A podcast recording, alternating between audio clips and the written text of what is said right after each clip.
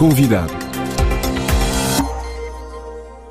O Fundo Monetário Internacional apresentou o seu relatório sobre as perspectivas económicas regionais da África subsaariana. Marcos Rieti Soto é representante do FMI em Luanda. Quais são as projeções para Angola? Eu diria que, em termos de projeção, esperamos para esse ano de 2023 um crescimento de 3,5% do produto interno bruto em termos reais e que para os próximos anos o crescimento continue a avançar até chegar a 4% de crescimento real ao longo do médio prazo. Esse crescimento ele está vindo principalmente pelo setor não petrolífero, que este ano responderá por 4,3% de crescimento ao longo do ano. A inflação ela tem estado a abrandar, valor de 21,4% em 2022 para, esperamos, chegue a 11,7% em média para esse ano de 2023 e continue a cair até atingir um único dígito já para 2025. Do ponto de vista fiscal, esperamos para esse ano 2023 talvez um pequeno déficit fiscal em torno de menos 0,4%.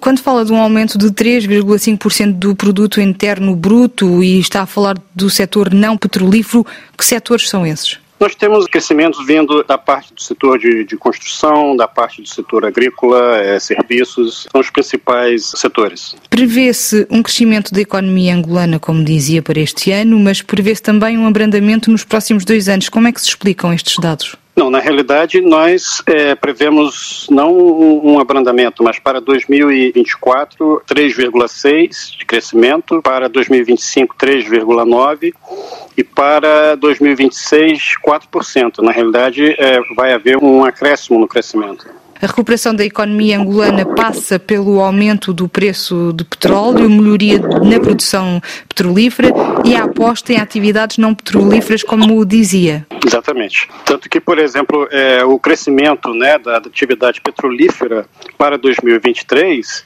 é em torno de 1,2%.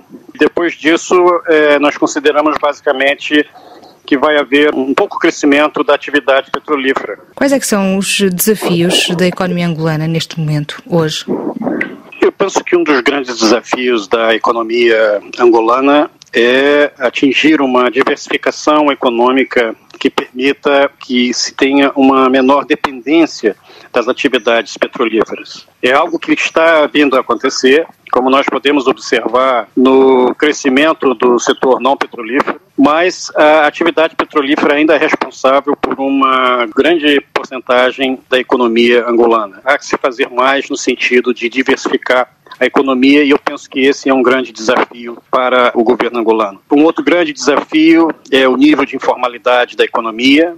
De acordo com dados do Instituto Nacional de Estatísticas, em torno de 80% da mão de obra em Angola está na informalidade. Né? Então, trazer essas pessoas da informalidade é um grande desafio. E, por fim, eu diria que é, o crescimento demográfico também impõe desafios importantes porque a, a, a, população crescendo em torno de 3% ao ano, né, traz muitos desafios para a economia, inclusive no sentido de se criar oportunidades para um grande número de jovens que chegam ao mercado de trabalho todo ano. Falou da economia informal, eh, do aumento de população em Angola. O investimento de Angola no capital humano e social, na educação e na saúde, por exemplo, continua a ser insuficiente, como apontam vários relatórios, e nomeadamente de, do Fundo Monetário Internacional. Existe, a seu ver, uma necessidade imediata de se tomarem medidas hoje para que a Angola consiga alcançar até 2030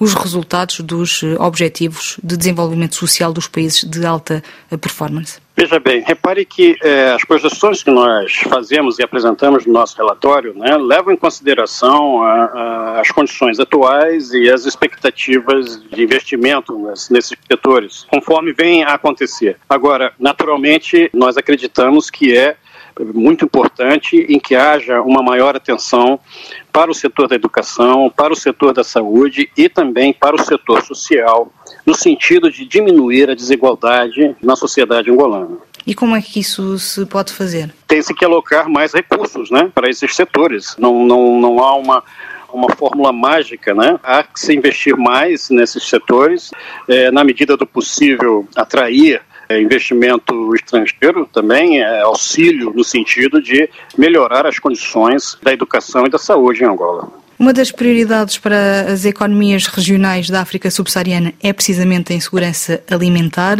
Existem 123 milhões de pessoas em situação de insegurança alimentar aguda em toda a região. O aumento do preço dos bens alimentares e da energia coloca muitas vidas em risco. Como é que estes países podem inverter esta situação?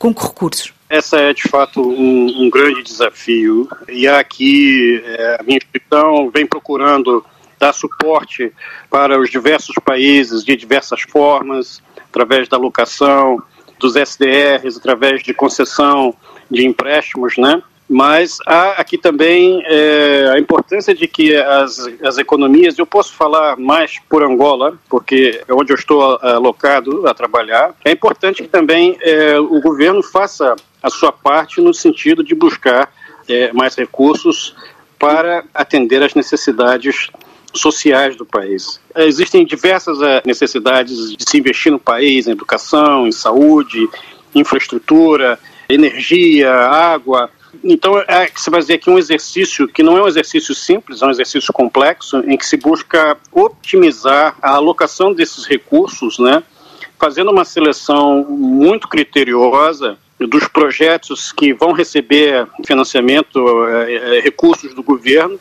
que tenham né, é, um maior impacto na vida das, das pessoas. Né. Perante uma elevada incerteza a nível mundial, é urgente diversificar as economias, passando nomeadamente uh, pelo setor agrícola, da construção, de infraestruturas, no caso de Angola, como referia no início da entrevista, e assim assegurar uma estabilidade financeira uh, no país. Não é apenas a questão das incertezas uh, globais, né? Nós sabemos que a tendência da demanda por recursos fósseis vai tender a diminuir com o passar do tempo. E, é, além do, do, que, também os recursos disponíveis para os países que exportam né, esse tipo de commodities também não são recursos infinitos. Então, é, eu penso que é particularmente importante que se é, aproveite o momento em que as condições estejam mais favoráveis possível como por exemplo agora considerando o nível do preço do petróleo, para que esses países façam as reformas, façam as mudanças que são necessárias a fim de hum, fomentar a diversificação econômica. Era Marcos Rietti Soto, representante do FMI em Luanda, o nosso convidado desta sexta-feira.